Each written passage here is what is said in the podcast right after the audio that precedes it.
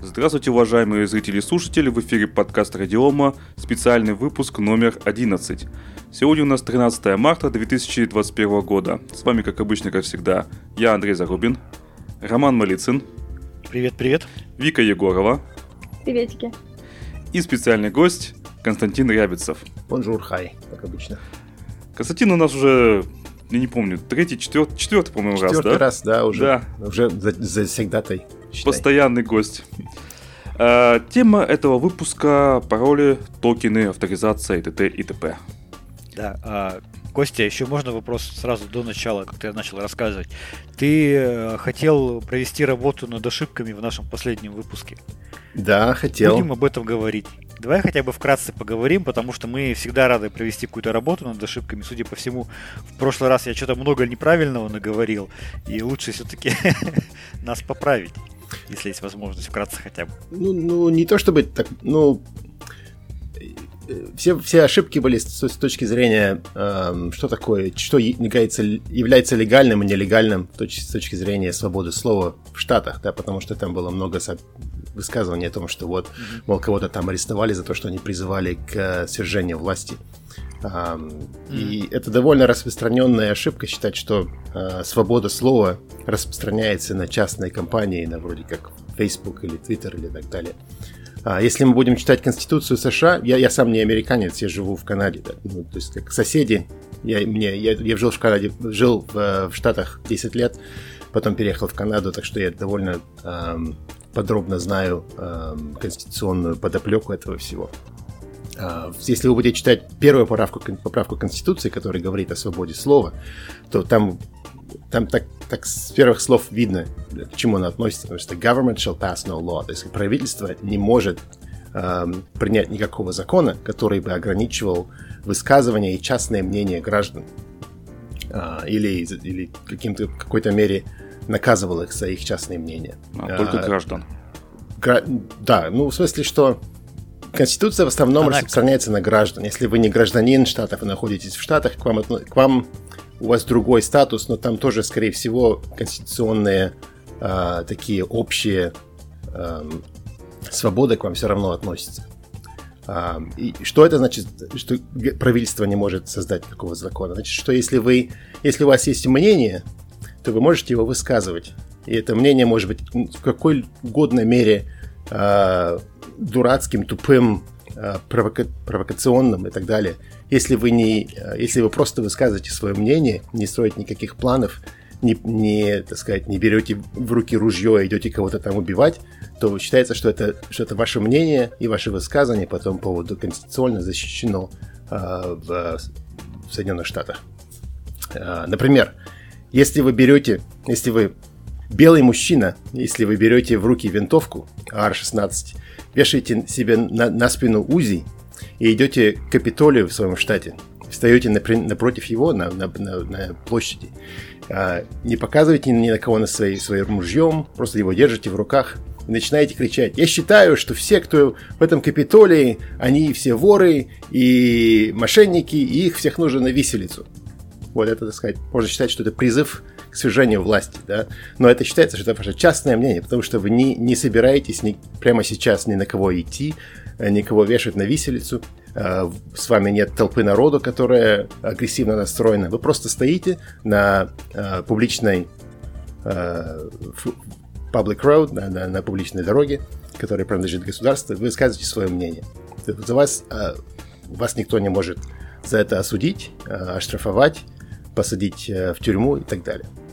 Но, например, если вы начнете показывать своим ружьем на кого-нибудь, кто проходит рядом, это уже считается, что это вы threatening, то есть вы уже угрожаете кому-то. То это совсем другая категория. Это уже не ваше мнение, это уже считается, что это ваши э, непосредственные э, дела. Планы. Планы, да, и так далее. Или вы будете писать э, в Фейсбуке, что завтра все патриоты берем ружье в руки и идем на Капитолий. Это уже тоже считается, что это дела, планы и так далее. Вас по этому поводу может, могут э, и должны э, арестовать и судить за, за, э, насиль, за насильственные действия, за угрозу насильственными действиями. Призывы, призывы к насильственным действиям. Ну, призывы тут, призывы нельзя так сказать, но то, что если вы делаете планы, непосредственно участвовать или призывать кого-нибудь непосредственно участвовать в, в какой-то акции, это совсем другое, чем просто выходить на площадь и говорить я считаю, что все вы мошенники и воры, и вас всех нужно на виселицу или под суд и так далее. А, например, я, как, как, как гражданин Канады, то же самое на меня распространяется. Когда я принимал а, присягу, а, чтобы стать гражданином Канады, я, как это, а, обещал быть, быть верным монарху Канады, который по совместительству является монархом а, Великобритании, да, то есть королевы Елизавете II и всем ее наследникам. Но, с другой стороны, я тоже могу выйти на площадь и сказать, монархия – это отживший институт, нам нужно просто устроить себе республиканское э, правление и, так сказать, отказаться напрочь от э, всех этих э, паразитов, которые э, по своему рождению считаются, что лучше, чем все остальные граждане Канады. Это тоже считается, что это э, свержение э, в строй, да, потому что я в буквальном смысле слова это считается treason, что это эм, я... Угроза. Ну, не то, что угроза. Treason это считается, что это эм, измена родине, да, в буквальном смысле слова. Mm-hmm. То есть я изменяю своей собственной клятве, что я буду постоянно верен э, королеве и всем ее наследникам. Э, но это не, не считается, э, что я собираюсь... Если я соберусь с ружьем пойти в дворец куда-нибудь и кого-нибудь там буду стрелять, то это совсем другое дело. Или буду же призывать к этому, чтобы мы сейчас же пошли и будем кого-то стрелять.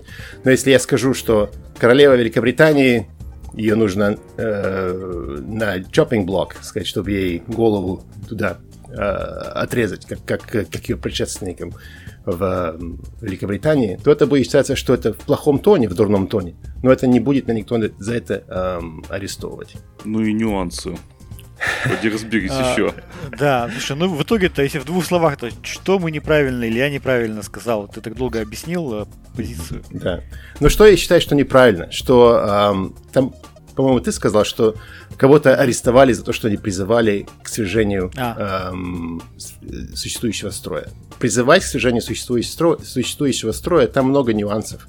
Если ты просто сказал, что всех нужно э, под расстрел, это совсем другое, как если бы ты сказал, все берем ружья и завтра идем на Капитолий. То есть ты, там, там это совершенно Я важно. Понял. Одно это совершенно легально, тебя на это никто не, за это никто не, эм, не арестует, не накажет, не оштрафует. А другое это совсем, ты когда уже делаешь непосредственно угрозу э, какому-нибудь определенному лицу, это считается совсем другое дело. Интересно, нас, конечно, такого пока нет. Я предлагаю, спасибо, Костя, я предлагаю, давайте к основной теме перейдем а, нашей. Поговорим про аутентификацию, двухфакторную аутентификацию, вообще как это развивалось. Я помню, да, действительно помню, раньше мы смс получали от всех. Так и сейчас.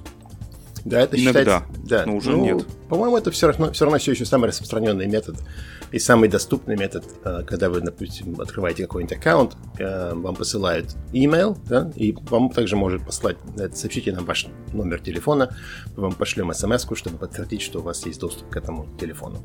А, и, тогда, и дальше, когда вы это логинитесь... у всех работает. В этом вся соль. Ну да, да. Но это, но это также проще всего настроить, э, потому что вам не нужен какой-то отдельный девайс для этого.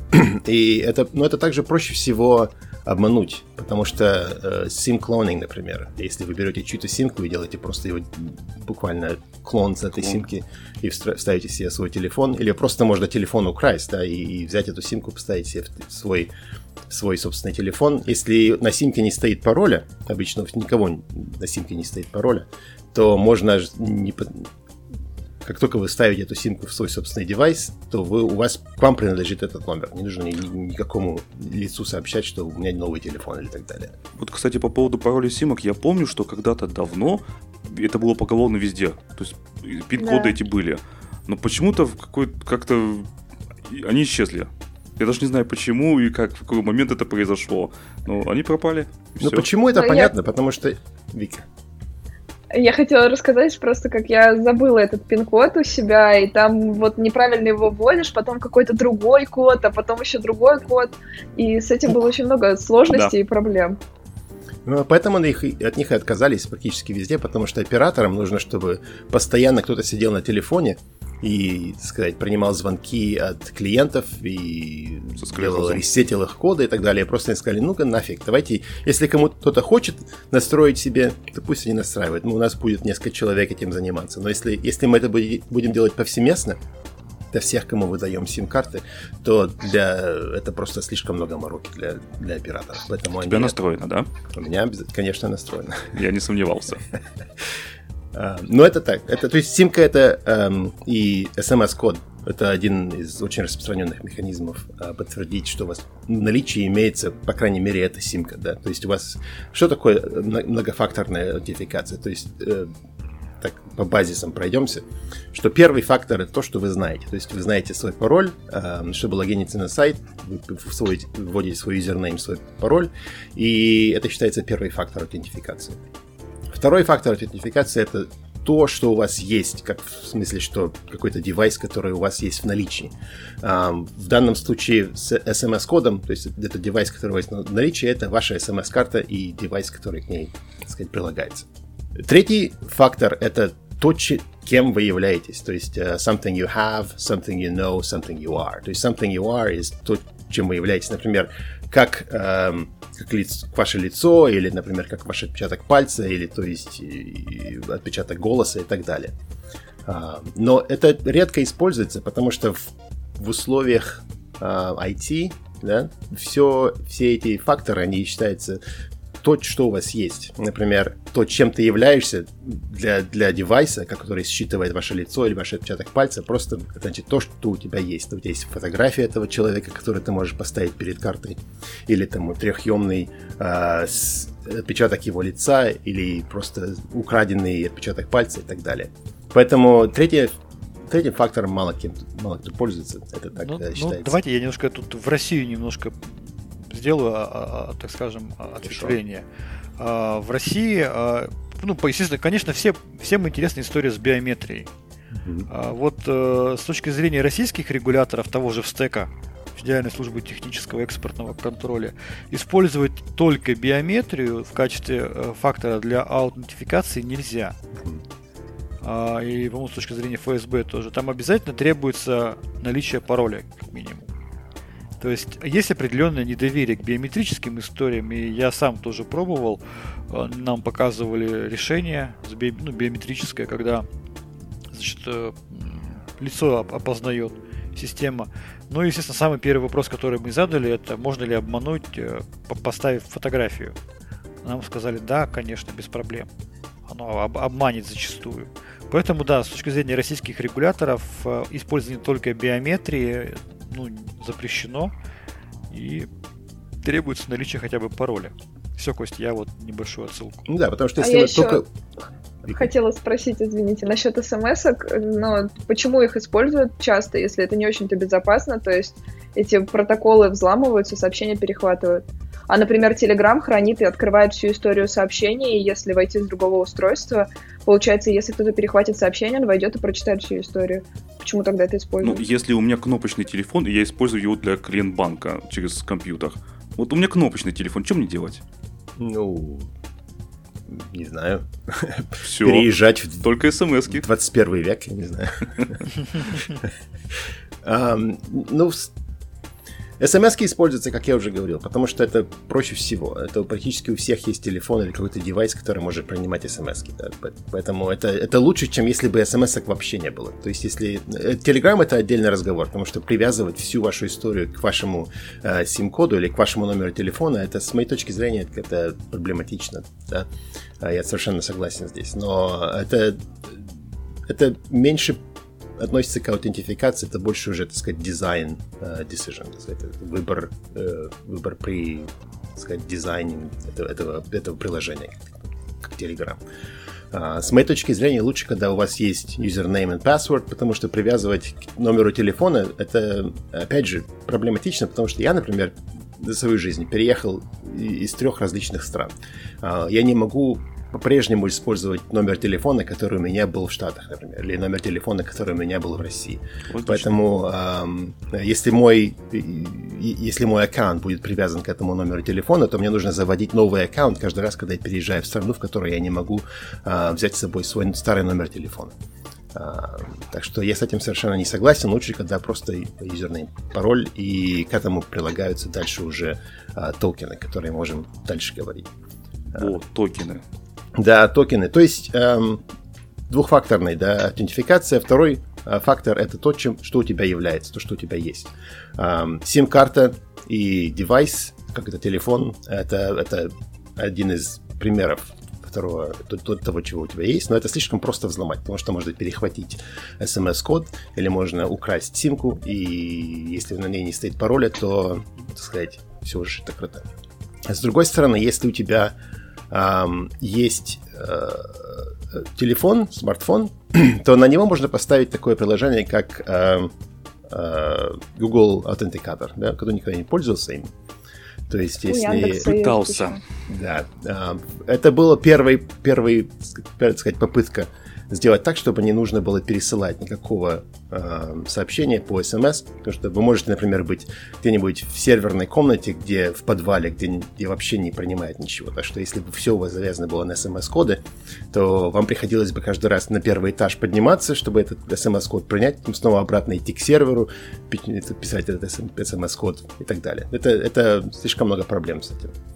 Uh, поэтому uh, Google Authenticator это была такая задумка, э, завязанная на протокол, называемый OAS, по-моему, mm-hmm. э, TOTP. То есть э, вы берете pre-shared secret, то есть это э, ключ, э, симметричный ключ, который есть на сервере, который эм, на который вы пытаетесь, логини, пытаетесь логиниться, да, и который есть у вас на телефоне. И э, это завязано на Uh, на сколько секунд, на Unix time, да, то есть сколько секунд прошло с 1970 года.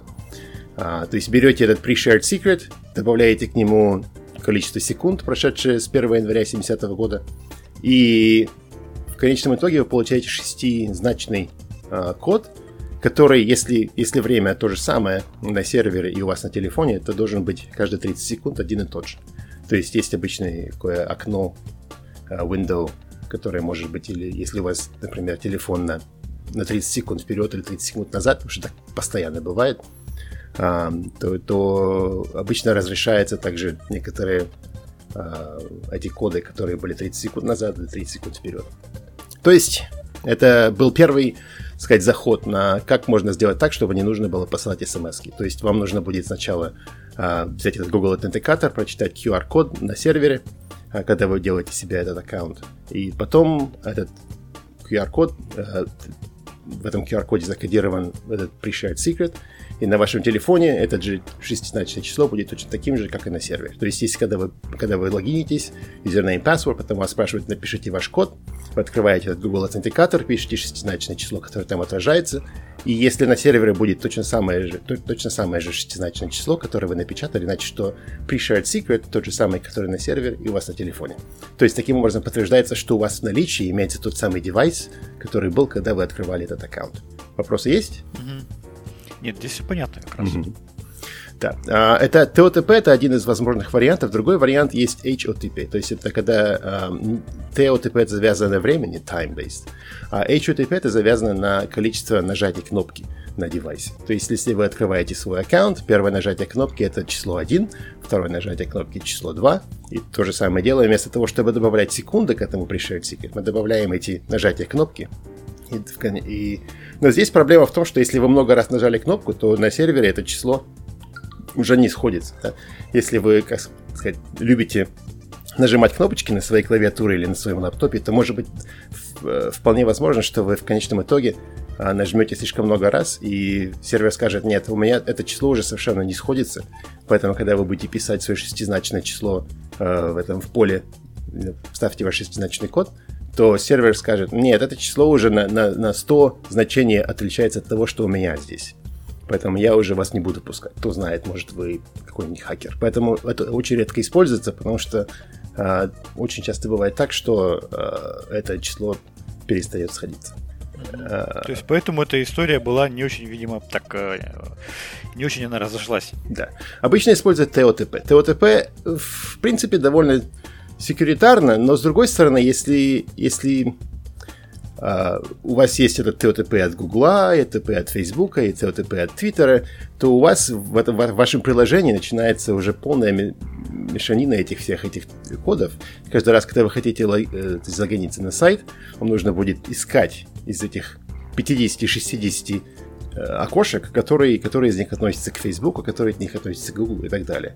Поэтому эм, в качестве, так сказать, первого захода это было довольно ничего, но в качестве юзабилити это в конечном итоге привело к тому, что народ сказал, что нет, это, это плохо работает, потому что э, у меня этих кодов уже 50-60, и мне это уже совершенно заморочивает, заморачивается, когда искать это каждый раз, это слишком много проблем. И опять же, батарейка села на телефоне, никуда вы не можете залогиниться больше. А, переезжаете на другой телефон, значит, нужно эти все pre-shared secrets хранить где-нибудь на сервере или хотя бы иметь механизм перевод, переходить с одного а, телефона на другой. Или кто-нибудь у вас украл телефон, значит, бац, и сразу у вас, значит, эти, все эти коды потеряны. Это слишком много проблем. Юзабилити не такой, не такой уж очень нехороший. Поэтому решили, сказать, сделать третий заход. Это такие токены, которые используют протокол FIDO2 или U2F. И на это, это довольно-таки интересный подход к этому, что это на самом деле является таким смарт-картом. Э, это, если вы никогда их не видели, а камеры на подкасте нету, поэтому я скажу, я могу вам его показать, но это видно только тем, кто присутствует на этом, э, на этом Zoom-звонке.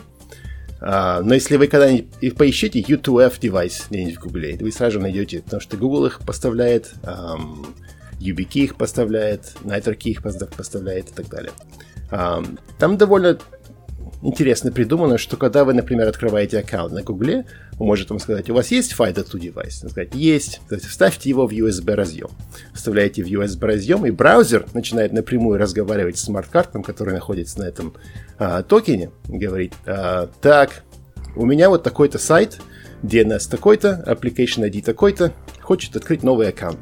Um, на ваш Smart U2F uh, FIDO2 USB девайс говорит, хорошо, uh, такой-то DNS, такой-то App ID, uh, вот я создал новый ключ. Um, вот его public key отправляется на, на этот сайт.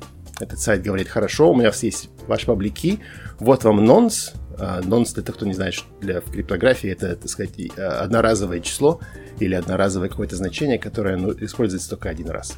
Вот вам нонс, Эм, подпиши мне его и отправь назад, чтобы я знал, что все, все нормально работает. Так сказать, э, ваш э, браузер получает этот нонс, отправляет его на USB-девайс, USB-девайс его подписывает, отправляет его обратно, и сайт говорит, хорошо, все, за, все, все работает, все, все, аккаунт создан.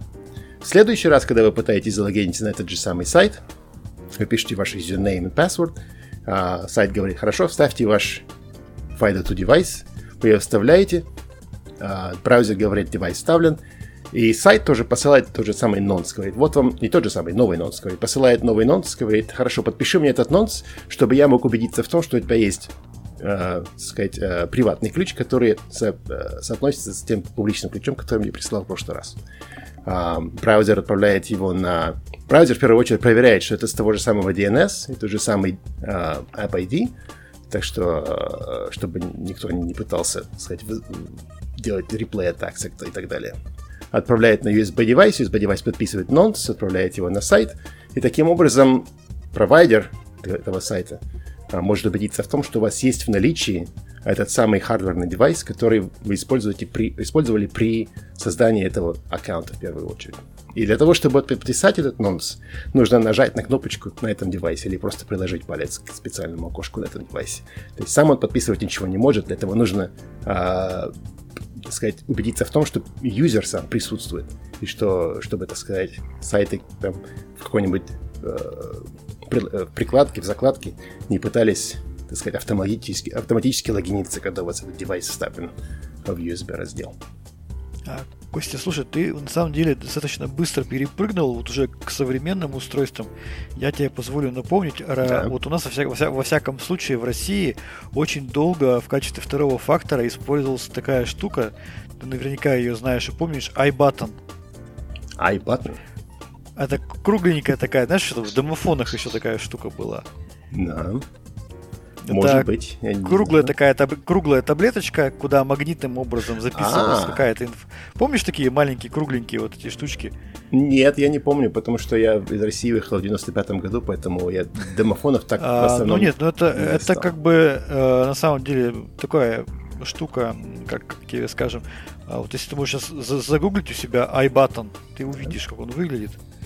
Mm. А, долгое время в качестве второго фактора использовался именно такой iButton. Там, yeah. э, да, ми- ми- миниатюрное, по сути, хранилище, э, куда записывалась просто какая-то небольшая там информация, небольшой ключ. Они отличались э, размером памяти, которые они могут записать. Э, конечно, это было очень э, с одной стороны и удобно, а с другой стороны их перепрограммировать было очень просто. Сейчас вот в, в любом практически там сервис, сервис-центре ты можешь прийти с iButton, э, попросить, чтобы тебе его сдублировали. Там девушка или молодой человек приложит его к магнитному считывателю, и через несколько секунд у тебя появится дубликат mm-hmm. iButton. Вот. И, конечно, это... В Северной Америке называется да, Dallas поэтому я его не знал как, как iButton. А, mm. ага. Ну да, то есть, ты, то есть э, вот, по-моему, вот это была немножко предыдущим технологией mm-hmm. двухфакторной. Да, а потом, э, конечно, проблема в том, что очень легко его скопировать. Mm-hmm. Если ты злоумышленник, ты хочешь его скопировать, ты можешь его скопировать, передать своему там другу, там товарищу, партнеру, и он будет также ходить. И, соответственно, я так правильно понимаю, что вот, вот те устройства, которые ты сейчас рассказываешь, типа YubiKey, м-хм. а, там выгрузить ключи или экспортировать их уже это определенная проблема. Ну, не то, что определенно, как? это очень сложно, потому что это smart card, то есть там, там чип на этом девайсе, на, на, на YubiKey, например.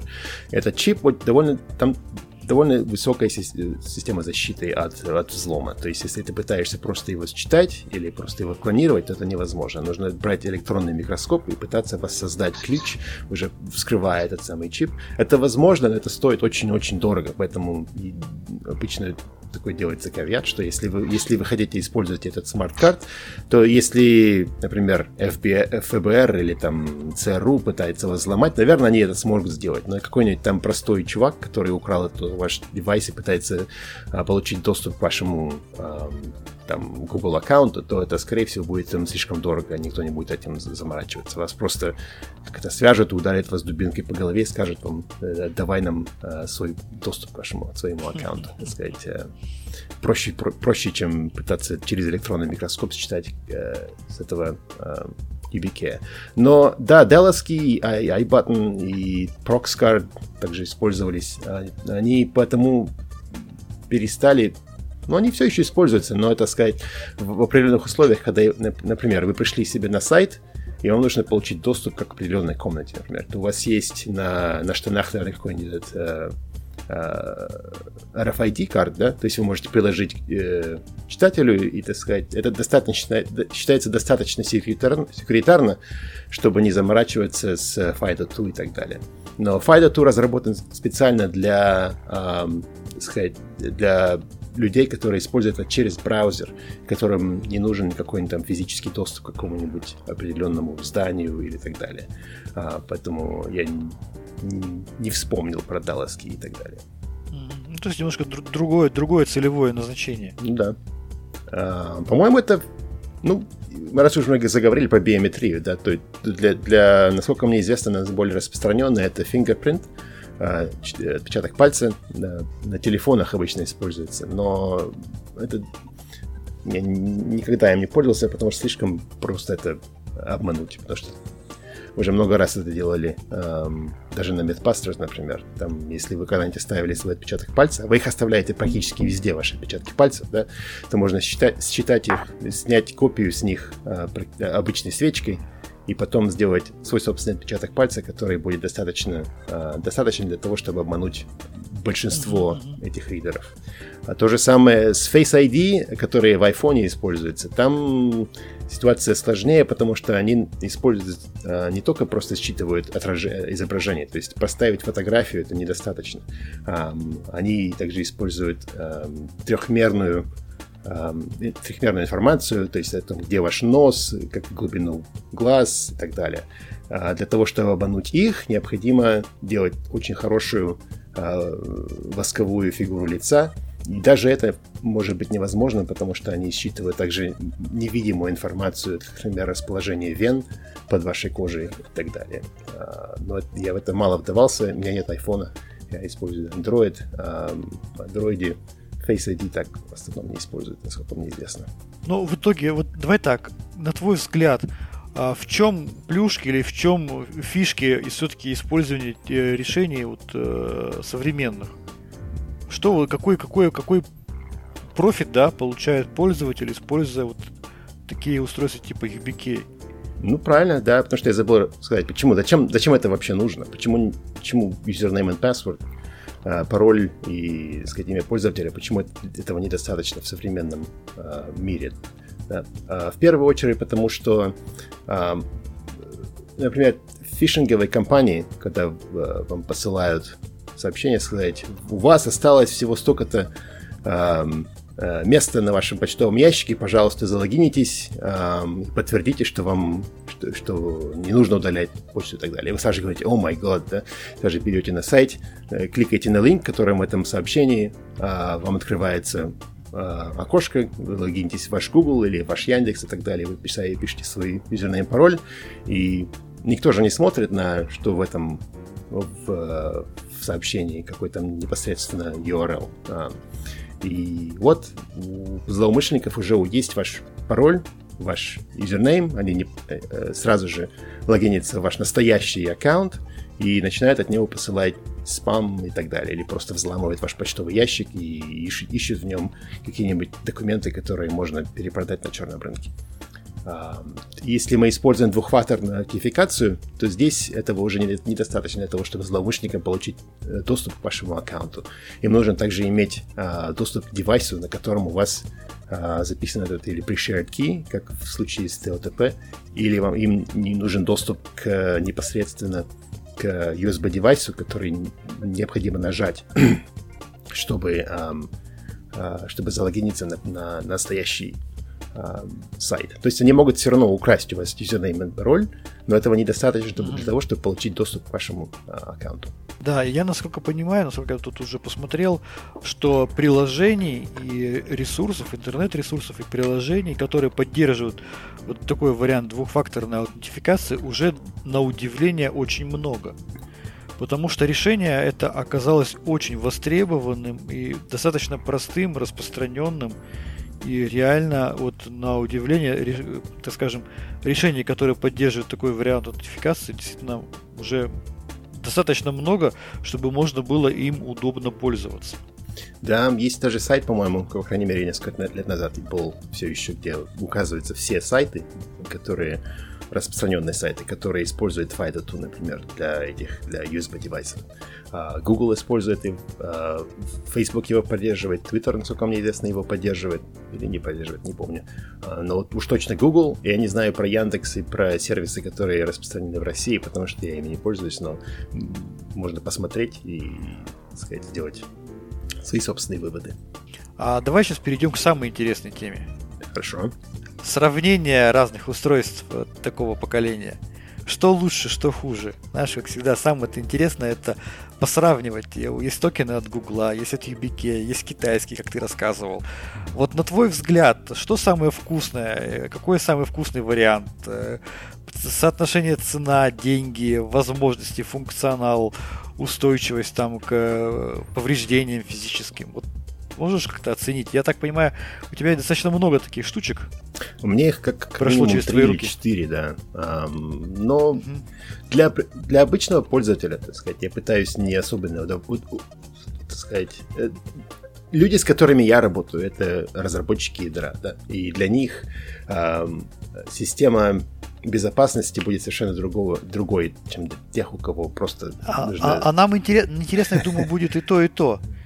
Вот это да, а для обычных пользователей и там, допустим, для гиков, чтобы ты какие для гиков я бы рекомендовал эм, простой YubiKey 4 или 5, я уже не помню, которые. Там, они поддерживают и FIDO, FIDO 2, они поддерживают HTTP, TOTP, если вам особенно это, ну, не TOTP, TOTP, HTTP. Но этим, если вы покупаете себе девайс от YubiKey, то вы TOTP не будете пользоваться, но вы будете пользоваться FIDO 2. Также они могут делать, э, вы можете поместить свой э, э, PGP-ключ на этот девайс, если вы Э, чтобы это использовать PGP э, криптографию в своих сообщениях. Это можете вы также это сделать. А разработчики ядра, например, я им рекомендую использовать NitroKey. NitroKey может делать все это. FIDO, NitroKey 3 недавно вышел, он может делать FIDO 2, он может делать PGP, э, может делать еще кучу всего. И это вполне, вполне себе хороший девайс. Так что если вы хардкор, если вам, если вам хочется иметь девайс, который имеет высокий степ, высокую степень защиты и позволяет вам сохранить все свои приватные ключи на, э, на, девайс, на девайсе, который размером эм, ну, помещается в, в обычный USB-слот и не сильно, mm-hmm. сказать, из него торчит, то Nitro Key 3, только, только вышедший, это довольно хороший девайс. Я его еще не пробовал, с, но я пробовал Nitro Key 2, я пробовал Nitro Key Start, и вполне себе ничего. А, но... Ну, это, по сути, вот да. такой ми- микроформат, да, чтобы он mm-hmm. мог э, э, не сильно торчать, да, из этого. Что я посмотрел, я обычно UBK, там, да, достаточно такое большое устройство, длинное. Для да. того, чтобы можно было там палец приложить, там нажать и так далее. Но если у вас, если у вас ноутбук, да, то есть, посчитайте, вы сидите на, у себя, себя в кресле, и вам нужно вставить этот девайс в USB размер, разъем, да, и сразу у вас начинается проблема, потому что, и, так сказать, и держать лаптоп неудобно, и, так сказать, поломать можно, если там ну, да. так двинешь, что, то на коленке. А, в общем, я очень поддерживаю, что нашли, что Nitro Key 3 вышел, и который в этом формате, который мало выделяется из, из USB разъема. Um, что там еще? От, от Гугла, ну тоже, ну, от Гугла, по-моему, там они используют обычный китайский дешевый uh, токен, hardware device. Uh, я не помню, как он называется в, uh, по-китайски, но если вы просто хотите купить его э, один от Гугла, если у вас есть эта возможность, то покупайте. Он поддерживает FIDO 2, он не поддерживает PGP ключи, насколько мне известно. А, или, по крайней мере, это этот функционал отключен. Там можно его включить, но я, не помню, насколько это сложно или просто. Um, а какие там еще есть? Uh, YubiKey 5, по-моему. Uh, очень хороший девайс, но стоит дорого. По-моему, он стоит 50-60 баксов. Поэтому, если вам не, не нужны все эти примочки, которые в, в этом YubiKey, то вам особенно заморачиваться не нужно с ним. Сколько я знаю, самый дешевый это гугловский. Э, который может вам, поможет вам обеспечить безопасность вашего аккаунта в Гугле. По-моему, Яндекс тоже поддерживает его. Так что если у вас есть аккаунт в Яндексе и хотите себя обезопасить, то это хороший э, вариант. А, слушай, по-моему, я знаю, что сейчас уже российские банки начинают тоже использовать подобные же устройства а, для доступа к лицевым счетам. Это хорошо. Эм, канадские ну, банки во далеко, случае, далеко разумно. от этого. Канадские банки все еще да, слушай, шестизначный пароль для вот доступа. Давай немножко пофантазируем. А, у нас неоднократно возникают различные идеи о том, как еще можно реализовать двухфакторную аутентификацию. И, соответственно, есть идеи такие, а что если... Просто мне интересно, как ты эту идею оценишь. А что если взять, э, встроить в ноутбук NFC считыватель. NFC, да, устройство. И, допустим, там телефон к нему подносишь, который у тебя есть, он считывает там, да, грубо говоря, тем самым ты подтверждаешь, разблокируешь. Вот такой, такие варианты ты слышал, использовал, видел, насколько это вообще разумно, на твой взгляд? Ну, так, в принципе, проектирования это... или а, дизайна. Бесконтактная платежка так, так работает, да? Что, например, когда вы э, через NFC, то есть это, это и есть, считай, двухфакторная идентификация для, для для, платежного, для платежных механизмов. Я не знаю, какие используют, используются в России. В Канаде э, довольно распространены, допустим, Google Pay или там э, маковский этот э, iPay, по-моему, называется. Э, это работает по такому же принципу, что э, нужно поднести свой, свой девайс непосредственно. Ну да, да. Ну, NFC работает на, на 5-6 сантиметров, 10 сантиметров максимум.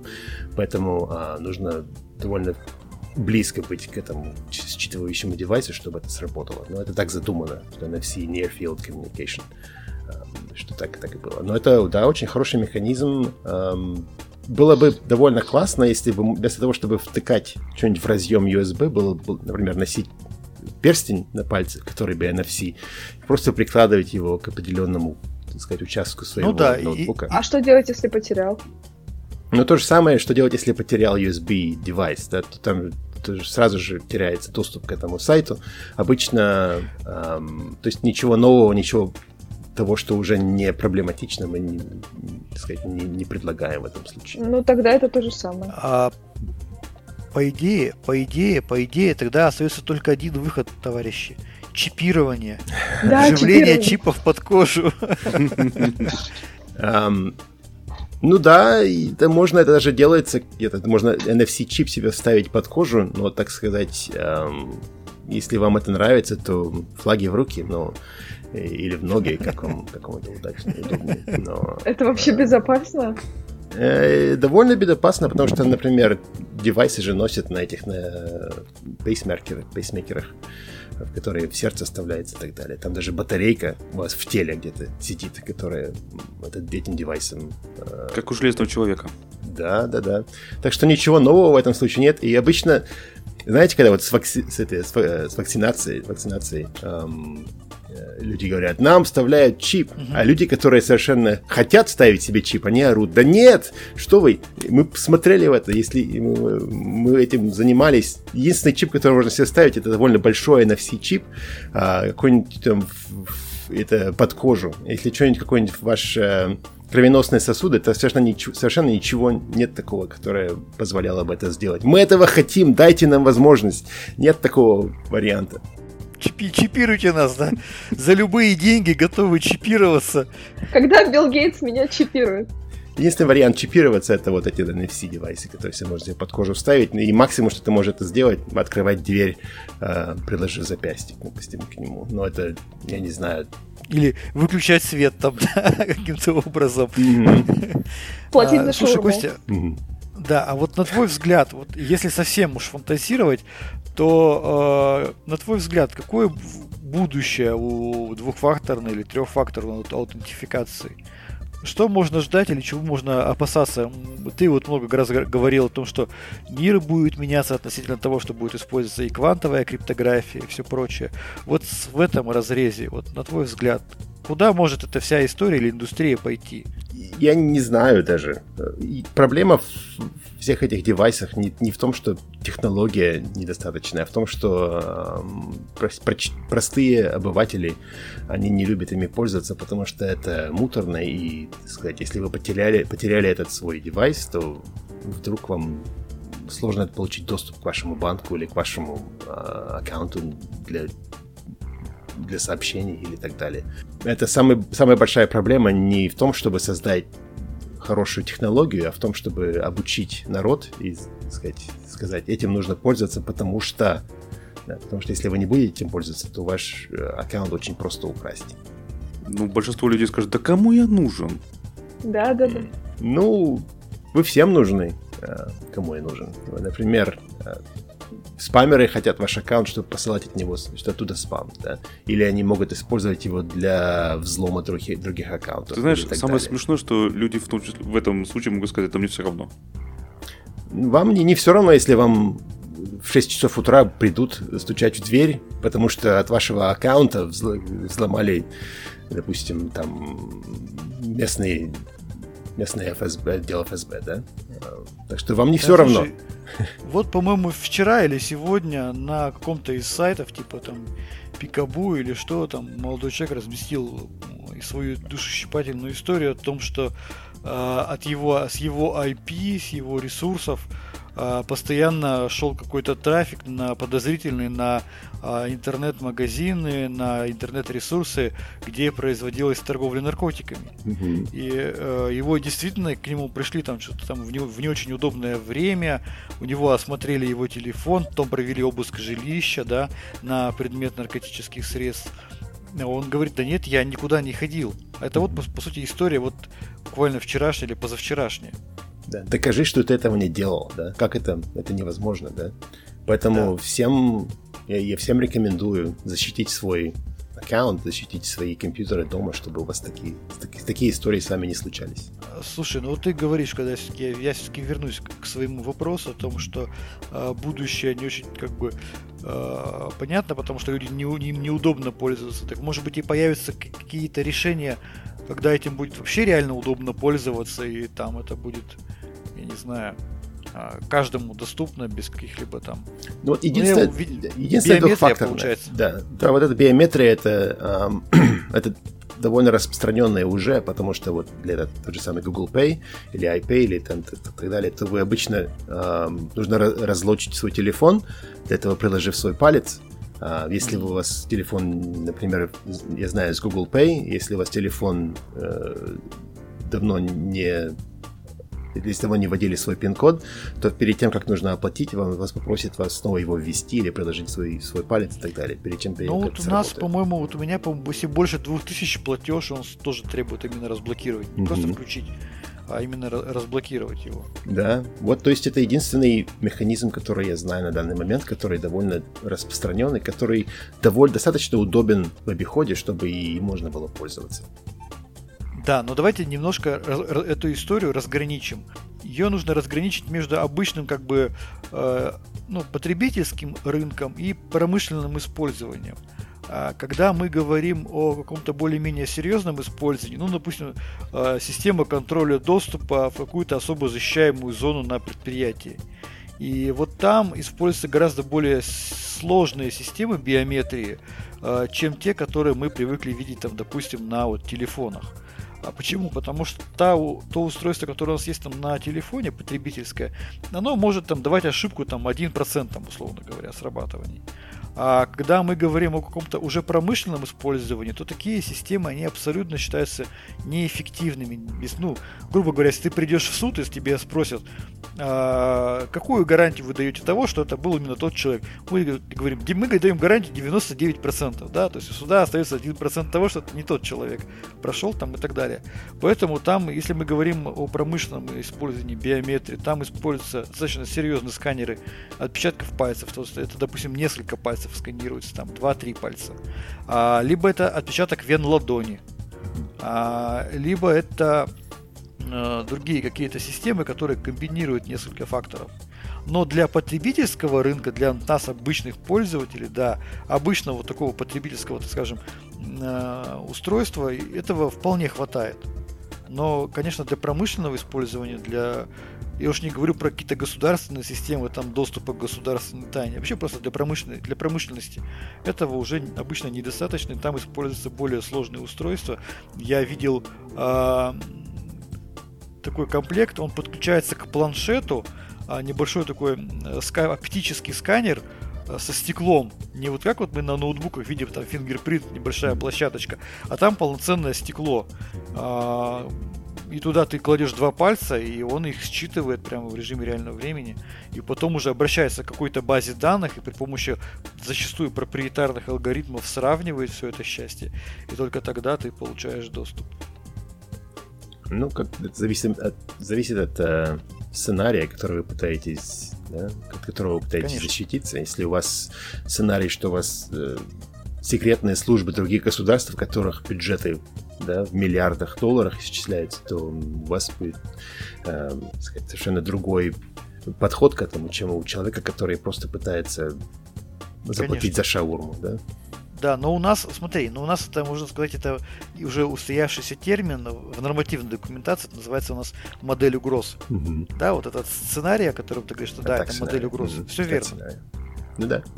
Ну, в зависимости от того, как вам нужно, от чего вам нужно защититься, это такой подход нужно, такой подход нужно и смотреть. Если у вас доступ к тайне, то да, нужно все три фактора что-то пароль а вот и, меня... и, да, и девайс, и глаза. У меня для тебя вопрос на засыпку. Угу. Скажи, пожалуйста, ресурс kernel.org поддерживает такие двухфакторную аутентификацию? Весь, все, весь доступ э, админ уровня к kernel.org требует эм, двухфакторной аутентификации через, эм, через PGP key. То есть Nitro Key 3 или, Nitro Key Start, который я вам говорил уже, он, он, он подсоединяется к SSH, он подсоединяется к PGP. То есть если нужен доступ через SSH, то нужно сначала, нужно, чтобы э, мой э, public key был, э, то есть мой private key был э, доступен. Это, это, это возможно только если мой девайс Э, который у меня в кармане обычно, он подключен к USB-порту, и чтобы PGP и SSH могли с ним сказать, говорить. То есть это довольно сложно. Если вам нужно сделать, то есть это для того, чтобы сделать SSH. Для того, чтобы сделать суду, нужно опять же то же самое, нужно, чтобы этот был девайс также подключен и мог говорить через PGP и SSH agent. Слушай, а, а вообще какие решения используются для того, чтобы настроить как раз таки суда для вот а, такой двухфакторной аутентификации. Это я что понимаю? Это есть какие-то, видимо, на сайтах этих устройств там какие-то PAM-модули, которые можно скачать, или как это организовано? Да, это обычно делается через PAM-модуль. А, допустим, YubiKey со своим PAM-модулем идет. Мы не используем, потому что YubiKey это проприетарное а, решение, поэтому мы используем open source Для этого мы используем PAM SSH Agent, по-моему, называется. То есть для того, чтобы э, сделать суду, нужно подтвердить, что SSH agent на сервере может э, сказать, делать коммуникацию, с, может общаться с э, SSH agent на вашем workstation, а если ваш ключ находится на хардверном девайсе и только на нем, то так сказать, это подтверждает, что э, этот девайс подключен и может э, иметь доступ к этому SSH agent. То есть, То есть это тоже делается счету, через PAM, да. Да, технология а, а, стандартная это выстраивание PAM стека. Да, это довольно несложно. Если вам нужно простое проприетарное решение, YubiKey это позволяет. То же самое делает NitroKey. По-моему, несколько других решений тоже есть. Auth Zero, совсем проприетарная система тоже позволяет это делать. Ну и так далее. Решений очень много, и довольно настроить это несложно. А, но я рекомендую, чтобы если подключиться к серверу или подключиться к инфраструктуре, которая делает оркестрацию всего этого, необходим двухфакторная аутентификация. И чтобы получить эм, сказать, рутовый доступ к серверу или, или админ уровень к любой этой системе, тоже нужен подтверждение, что у вас есть доступ к э, этому девайсу. Да, это... ну в России я вот, да, если брать российские устройства, это, э, это RUTOKEN, в которой есть в разных исполнениях. Есть Джакарта а, от компании Aladdin. Немножко просто о них расскажу, как они устроены, чуть-чуть. Э, достаточно есть очень интересные устройства а, и у компании Active, и у компании Aladdin. А, они интересны тем, что там зачастую может быть решение, когда хранится не только а, на зашифрованном, аппаратным образом зашифрованном разделе сам ключ, но и, допустим, там может быть несколько разделов разделов на диски, как бы на флеш-диски. То есть там может быть у тебя раздел для хран... отдельный раздел для хранения ключа, отдельный раздел для э, зашифрованных данных, которые аппаратный контроллер просто шифрует при работе через там библиотеку с этим носителем. Ну, как бы это получается у тебя зашифрованная флешка. И дополнительный раздел это как бы не, не шифрованный отдел, это как бы обычная флешка для переноса данных между различными э, машинами, компьютерами. Э, настраивается точно так же. Э, есть э, PAM-модуль, который скачиваешь с сайта, и еще зачастую у них идет какая-нибудь одна или несколько библиотек, которые обеспечивают функцию доступ к различным э, компонентам этого токена. И все, в принципе, оно работает примерно точно так же. Единственное, чего на них нет, в отличие от устройств, о которых рассказывает Константин, там нет кнопочки. И либо нету считывателя для пальца. А все остальное, оно примерно так же организовано. Там может быть протоколы какие-то другие, но в целом ну, концепция примерно та же. Кнопочки только нет, и, а так все то же самое. Можно использовать для локального входа, для домена, для... Есть такое еще решение RUTOKEN Web для как раз таки работы с браузерами. Появились уже э, RUTOKEN NFC, для работы через NFC. То есть это направление на самом деле очень мощно и быстро развивается по двухфакторной аутентификации и в России, и за рубежом. И действительно, я тоже считаю, что это действительно очень интересная штука. Это и зачастую просто удобнее. А почему? Потому что тебе для того, чтобы аутентифицироваться, просто даже не надо вводить пароль. А, мы люди такие, знаешь, кто продвинутый в безопасности. Вот Вика говорил, у тебя порой сколько символов для входа в систему? 12. Нет, у Вики там что-то что-то 14 или 16, но я уже сейчас не буду вот, считать. Да, 14 или 16 символов для входов. А, ошибиться достаточно просто. Иногда бывает, что приходится по 2-3 раза вводить этот пароль. А, естественно, это как бы ну, нервирует. А когда у тебя там, грубо говоря, даже элементарный пин-код из четырех символов, это уже, ну, намного проще. И при этом ты понимаешь, что ты ничуть не снижаешь уровень защищенности тех ресурсов, к которым ты обращаешься. А когда тебе просто кнопочку нужно нажать, это еще проще. Это вообще просто, ну, мне кажется, это все удобнее и удобнее становится. Вот что бы я хотел, знаете, есть такие э, трекеры для, для, для фитнеса, да? Вот я хотел, чтобы они было такое решение, которое э, у них на всех есть эти э, LCD-экраны. Я хотел бы, чтобы, например, я ношу свой, или, например, это смарт-вотч или так далее. Чтобы, например, была возможность вместо того, чтобы втыкать что-нибудь в USB-порт и нажимать кнопочку, чтобы у меня выводилось на экранчик, сказать, чтобы он э, подтверждаете, и нажать просто, mm-hmm. или там тап на него. И это было бы вообще классно. Через NFC тот же самый. Или через Bluetooth, потому что они обычно через Bluetooth общаются с этим эм, да, с да, да. Э, компьютером. Но Bluetooth, он, он работает на, сколько там, несколько метров, да, а NFC на 10, 15, 10-15 да. метров. Лучше через NFC, потому что там меньше возможностей проблематики. Для подмены. Да. Ну да, потому что иначе мы все прекрасно знаем, когда начинаешь искать Bluetooth устройства в периметре вокруг себя, mm-hmm. ты видишь еще и у соседей там Bluetooth устройства да. там. Да, поэтому было бы действительно интересно, как это будет появляться. Я наверняка думаю, что компании, которые занимаются разработкой таких решений, они что-то придумывают, и будем наблюдать. Кстати, на фоне случае. истории с вводом пароля, я вспомнила, у нас на факультете занимаются э, таким исследованием. Они говорят, что э, каждого человека можно идентифицировать по его ритму печатания, что у каждого человека он уникальный. Если мы не печатаем, например, под музыку в ритм, то он у каждого человека уникальный, и можно с помощью некоторых методов определить, кто вводит пароль. Ну, таких решений на самом деле достаточно много. Я, например, видел вот такое решение, когда э, нейронная сеть распознает э, твой рукописный ввод, да, но при этом она и распознает не только сам рукописный ввод, но и то, как ты вводишь и последовательность э, начертания штрихов. Да, то вот есть, грубо говоря, если ты пишешь, да, если ты пишешь там, у тебя, допустим, э, пароль э, там раз, два, три, четыре и ты пишешь от руки раз, два, три, четыре, но если ты пишешь там, допустим, ты можешь, когда за, за, заводишь, обучаешь не сеть своему, так скажем, вот этому а, варианту написания, ты можешь написать 2, 3, 4, и только потом впереди поставить однерку, да, и она уже тоже это зафиксирует, что именно такой у тебя а, способ а, ввода. Вот, да, это так скажем, ну это, это по сути вот одним словом называется фингерпринт, э, как, как это для человека, да, Костя? Я не знаю, подскажи вот. Да. Ну это, ну да, ну это нельзя раз использовать как в качестве подтверждения, можно это использовать в качестве э, распознавания, что что-то прошло не так, да, и обычно бы это делал это так. Например, если вы вводите пароль, то у вас может быть какой-нибудь э, протокол, который говорит, этот пароль был введен с, с такой-то скоростью и это отличается от, от всех предыдущих вводов на, допустим, 80%. Это не значит, что нужно запретить э, этому человеку вход. Может, у него палец болит, например, или, или голова болит, или мигрень и так далее. Но это достаточно, чтобы, например, отправить сообщение какому-нибудь там администратору или ваше, ваше security поддержку и сказать, что вот, мол, а, что-то не так, проверьте. И... Подозрительное ну, да, поведение. Да, да, да, да, подозрительное да. поведение. Это я как раз думал об этом.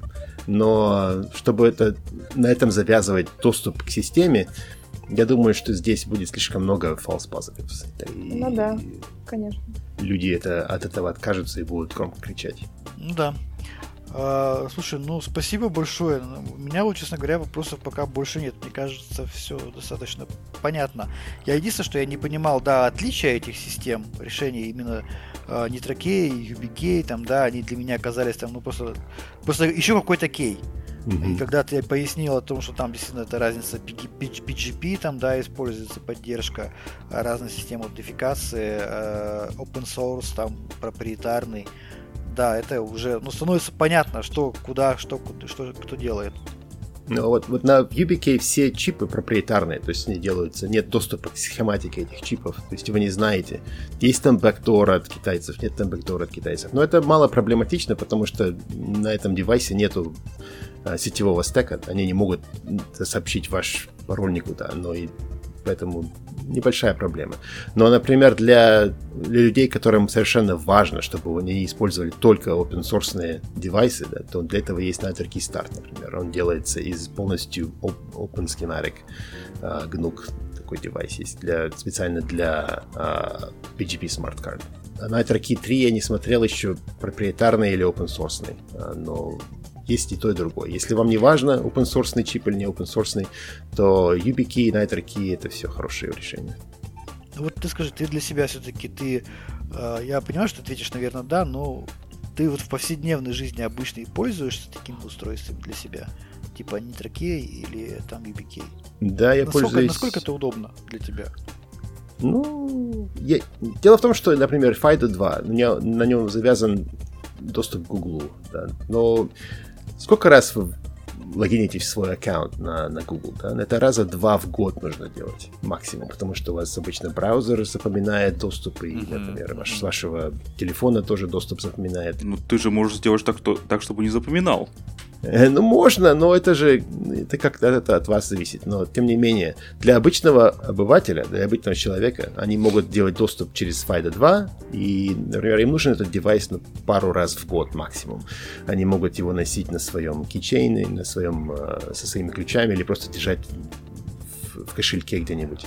А, поэтому это не, небольшая заморока. Я рекомендую всем, если вам важно, так сказать, обеспечить сказать, секьюритарность вашего, э, вашего аккаунта в Гугле или в Facebook или так далее, э, то это очень хороший вариант, это вот это FIDO 2, FIDO 2 девайс. Вам не нужно будет его постоянно втыкать или выдергивать. Но опять же, да, если вы используете Tails тот же самый, где там все это стирается каждый раз, то да, вам нужно будет это делать каждый раз. Но если вы обычный пользователь, у вас а, один компьютер или там ноутбук или, или два их, то есть вам нужно будет логиниться один раз, и потом браузер заполнит это, и вам нужно будет это делать только раз или два в году, когда вы будете переустанавливать систему или там Google что-нибудь там вас вылогинит за, за проблемы и так далее. Это хороший, хороший, э, удобный вариант. Вам не нужно ничего запоминать, вам не нужно искать в этом в окошечке, который, который в код вводить, ничего нужно печатать вручную. Просто втыкаете в USB разъем, нажимаете кнопочку и все готово. И защищает очень хорошо от фишинга. Самая лучшая, uh-huh. самая лучшая защита от фишинга, можно считать.